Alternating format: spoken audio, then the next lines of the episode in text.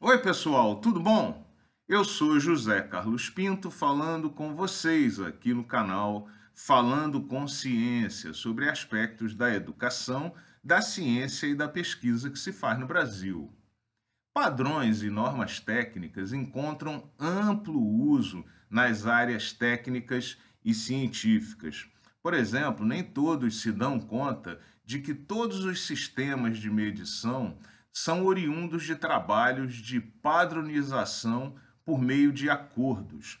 Por exemplo, as definições de metro e quilograma foram originalmente associadas a peças metálicas guardadas nos arquivos da República da França, de onde eram copiadas e distribuídas como padrões para todo o mundo.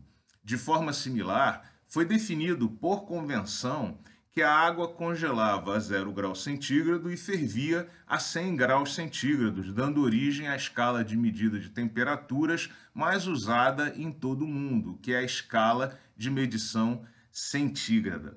Mas não são as, apenas as escalas de medição que são padronizadas, mas também os próprios procedimentos usados para fazer essas medições.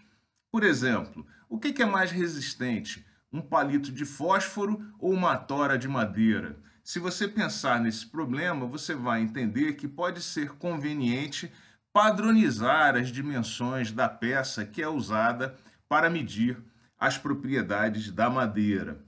O estabelecimento de padrões e normas, como nós vemos aqui, é fundamental para que seja possível fazer uma medição e que técnicos e pesquisadores de todo o mundo possam trocar informações e, portanto, falar uma espécie de língua que é definida por meio desses padrões internacionais.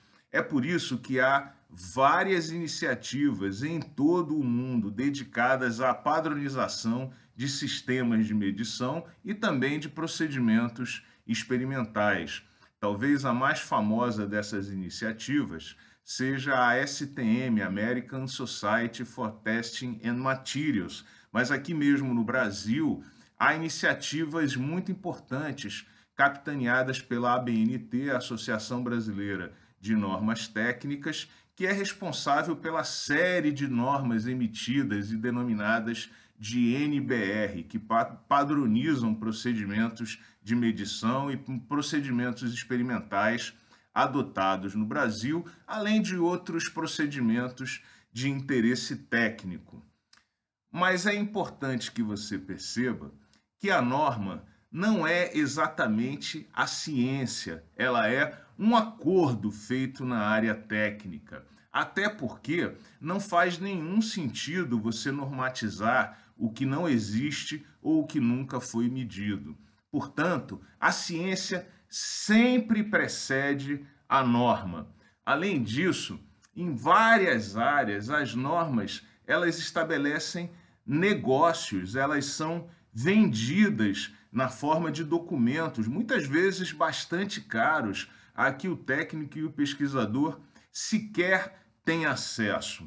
E nunca se esqueça que as normas competem entre si por influência e privilégio de serem usados em algumas áreas.